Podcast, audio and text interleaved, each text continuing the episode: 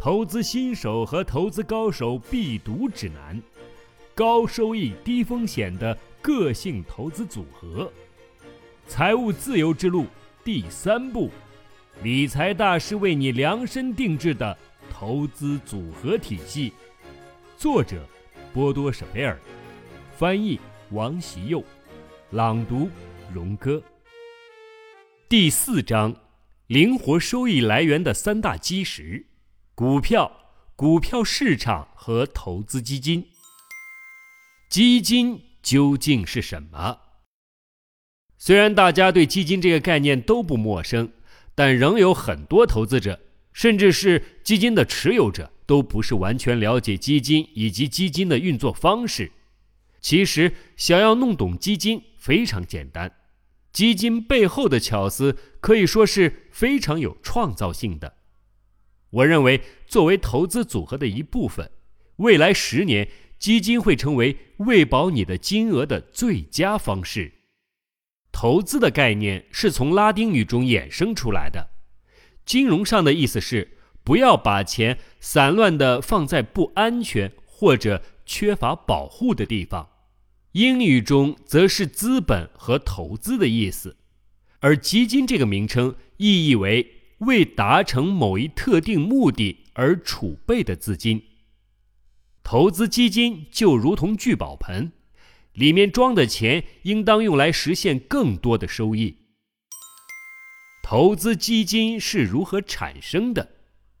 十九世纪中叶，急剧扩张中的企业为了购买设备、新建厂房，迫切需要大量的资金，但当时银行贷款利率又实在是很高。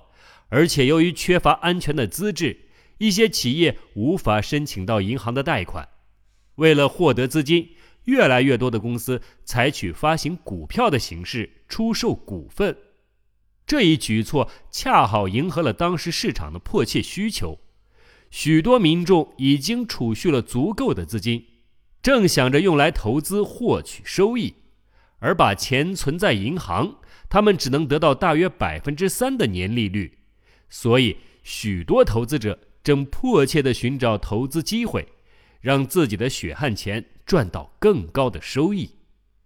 虽然只投资某一家公司，收益也会很有吸引力，但是如果缺乏必备的专业知识，投资风险会很大。因为如果碰上一家效益不好的企业，你投资的钱可能就血本无归了。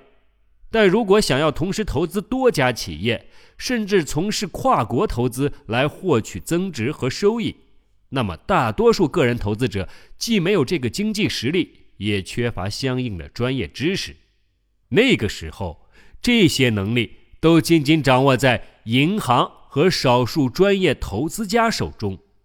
所以，有人出了一个主意：为何不把众多储户的资金募集起来？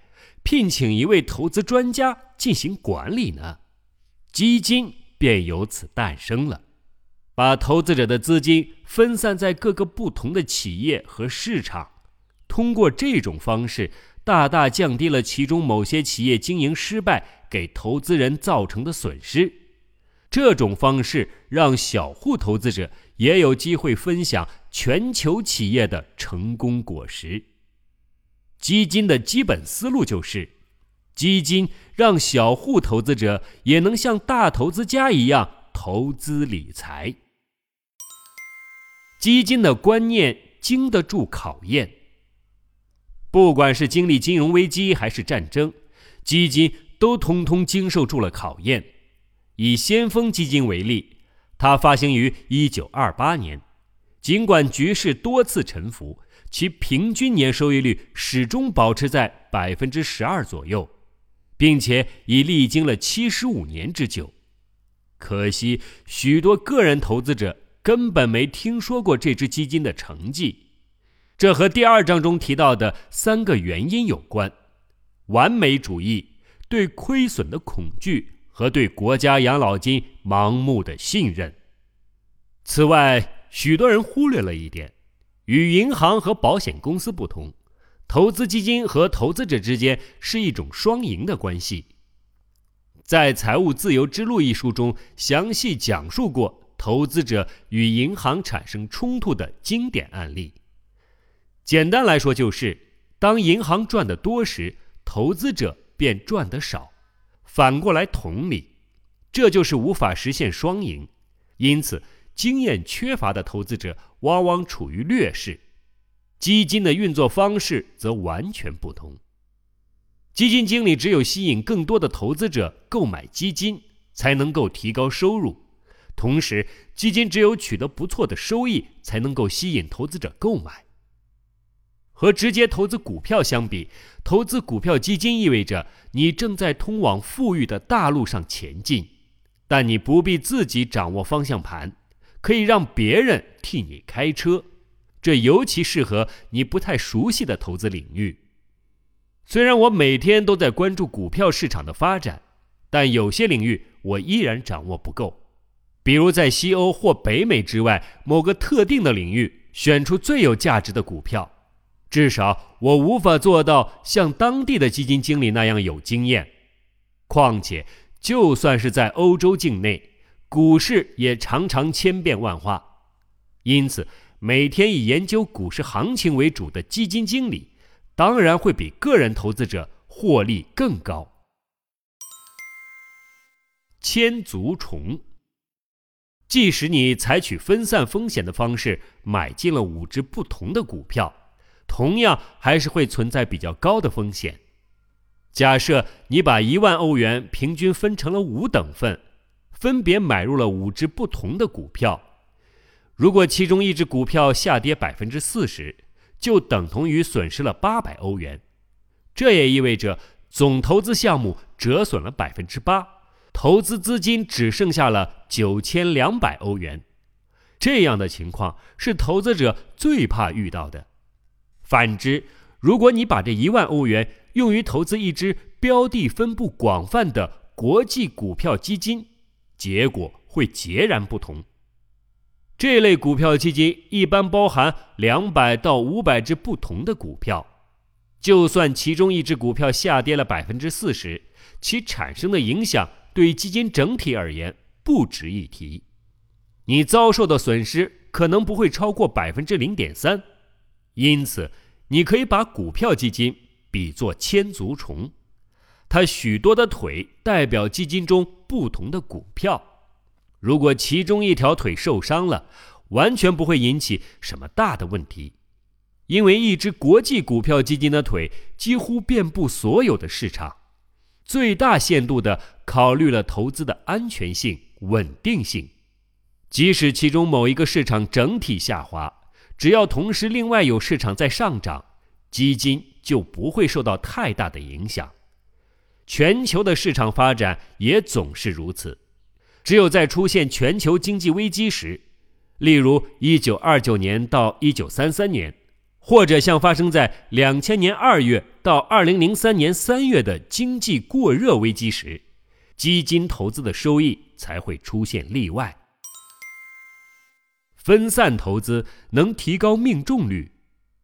你是否会感到很失落？当你看到某只股票或者某块市场行情一路飙升？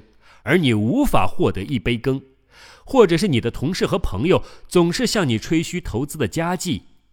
再比如，当你知道有人在一九九九年年初买进了日本股票，那一年许多国际股票基金的收益率都高达了百分之五十到百分之八十，有的甚至更高。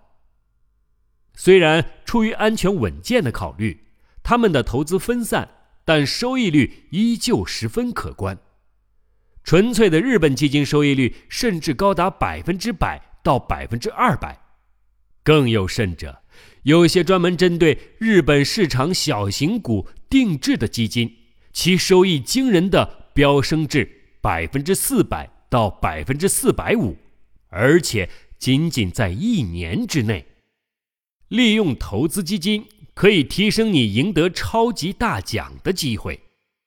面对全球成千上万的股票和风云变幻的市场，想最大限度的提高获利的可能性，最好的就是把全球收益佳、效果好的股票都囊括进基金的聚宝盆内。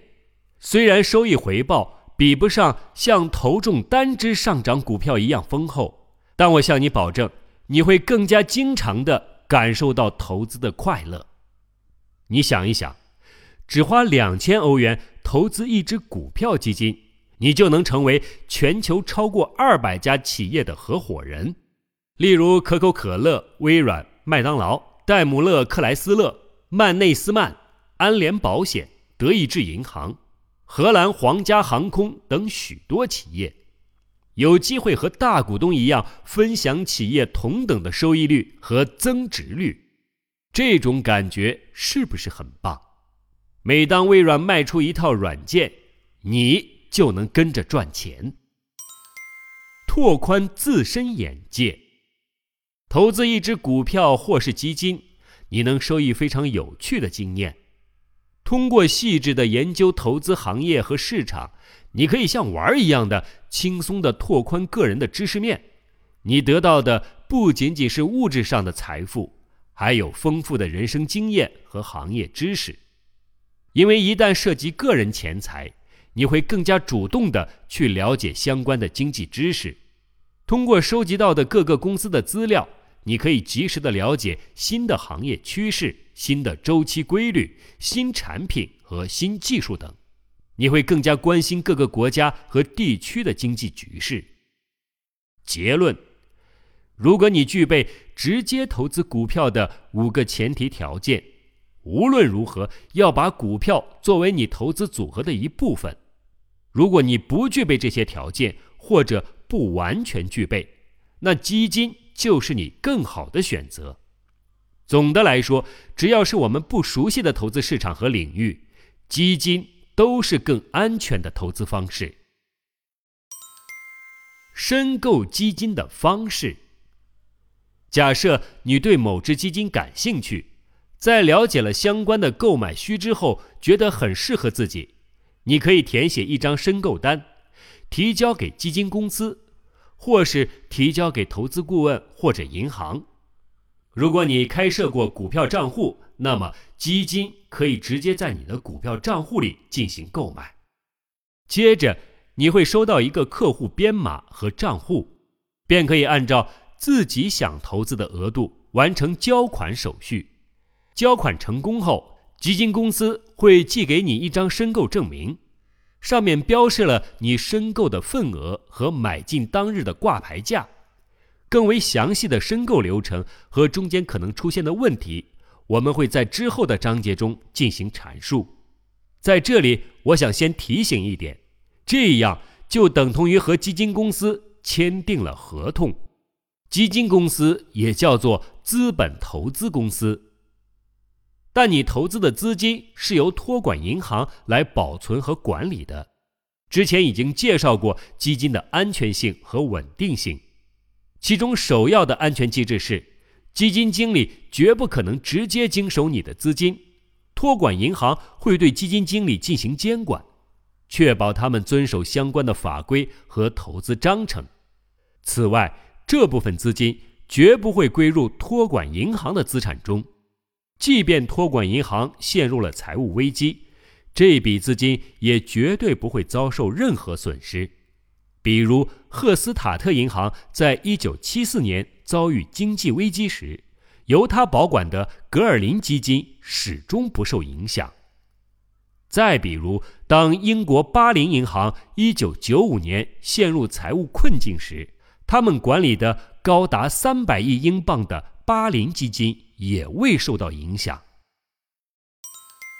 投资基金的可靠程度，如刚才所讲，基金最具保障的一个机制是，基金经理无法私自操作你的资金，托管银行具有非常完备的监管手段。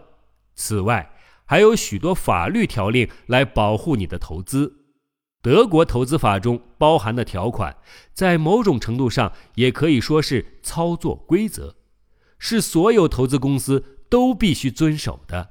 但重要的是，这些规定只针对在德国注册的基金有效，请务必谨记，千万不要投资没有注册的基金。德国的投资法比绝大部分其他国家都要严格，只有美国的法令比德国还要严格，因为对美国投资法的遵守受到世界上最严格的监管机构——美国证券交易委员会的监督。德国金融法和德国投资公司法构建了德国金融业的法律框架，基金公司受到的监督比银行还要严格。因为基金公司的运作还要符合极其严苛的投资公司法，位于柏林的德国联邦金融监管局监督上述法律的执行。此外，外国的投资公司还要遵守外国投资法。重要的是，托管银行起到了监督的作用，也就是说，它监督基金资产是否按照法律法规来管理。如果查阅投资公司法，你就可以确定我下面的话并无夸大的成分。根据德国投资法，在资金侵占方面或者面临企业破产时，基金投资的安全性是其他任何投资形式都无法比拟的。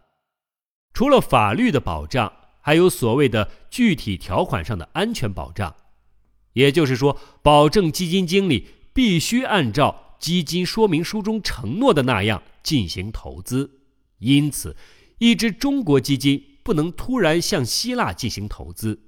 此外，还存在一定的投资限制，以此来确保有足够的风险分散。